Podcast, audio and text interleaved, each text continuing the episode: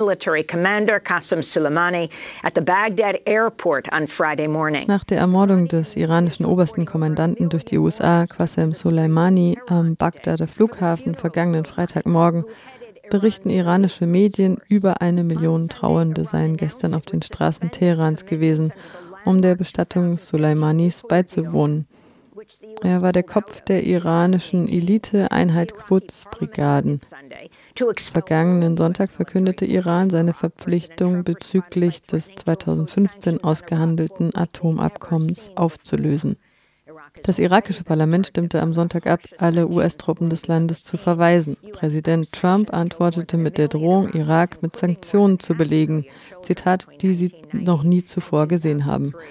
Zitat Ende. Irak war bereits Ziel der härtesten Sanktionen, die die Welt je gesehen hatte. Zwischen 1990 und 2003 töteten sie mehr als eine halbe Million Irakerinnen und Iraker. Außerdem drohte Trump damit 52 Orte in Iran, darunter auch Kulturstätten, unter Beschuss zu nehmen, falls Iran Vergeltung gegen die USA verüben sollte.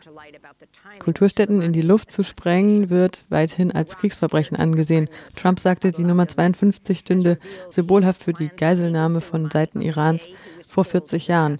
Damals waren 52 US-BürgerInnen als Geiseln genommen worden. Inzwischen sind mehr Informationen über die Ermordung von Soleimani bekannt. Iraks Ministerpräsident hatte Pläne, sich mit Soleimani am Tag seiner Ermordung zu treffen, um über den saudischen Vorschlag, die Spannungen in der Region zu entschärfen, zu sprechen.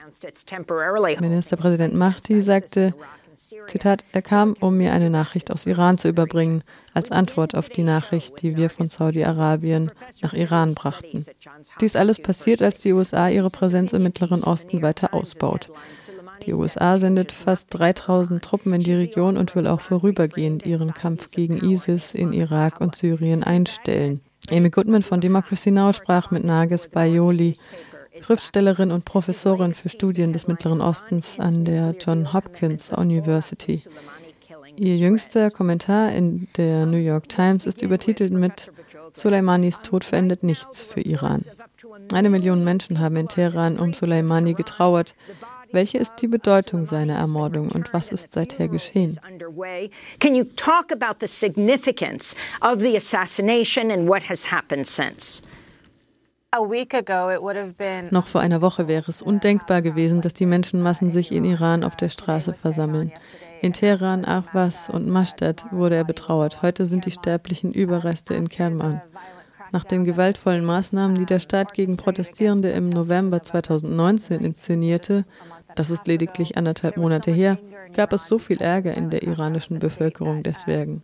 Es gab eine Krise der Legitimität in der Islamischen Republik. Sie muss sich mit den Auswirkungen der Kampagne des maximalen Drucks und den scharfen Sanktionen, die ihr von der Trump-Verwaltung auferlegt wird, befassen. Dass diese Massen Menschen auf die Straße kommt, signalisiert zwei Dinge. Zum einen galt Qasem Soleimani in Iran als Nationalheld, weil er ISIS in Schach hielt.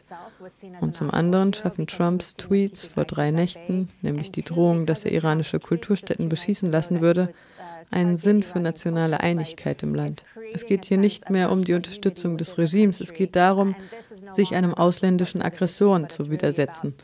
Der Mord an Soleimani und Trumps wiederholte Tweets und Drohungen bewirken zum einen, dass die transnationale schiitische Community sich geschlossen hinter das Land stellt, vor allem diejenigen natürlich, die loyal zur Islamischen Republik in Iran sind,